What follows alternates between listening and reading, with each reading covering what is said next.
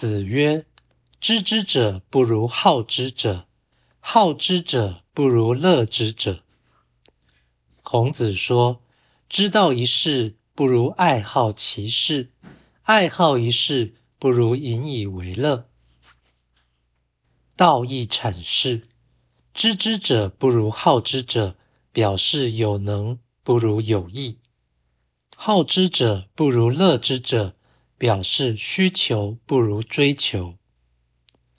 此说不是知识论，而是人生观。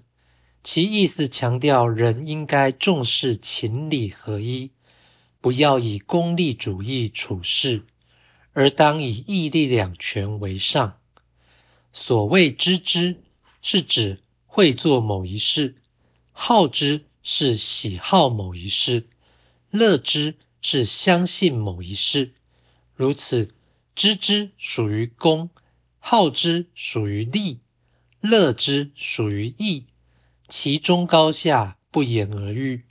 有功才有利，有利无害必为义。或者说，知之是理，好之是里外有情，乐之是情理兼备。同理，知之是义。好之是意外有利，乐之是意利相同。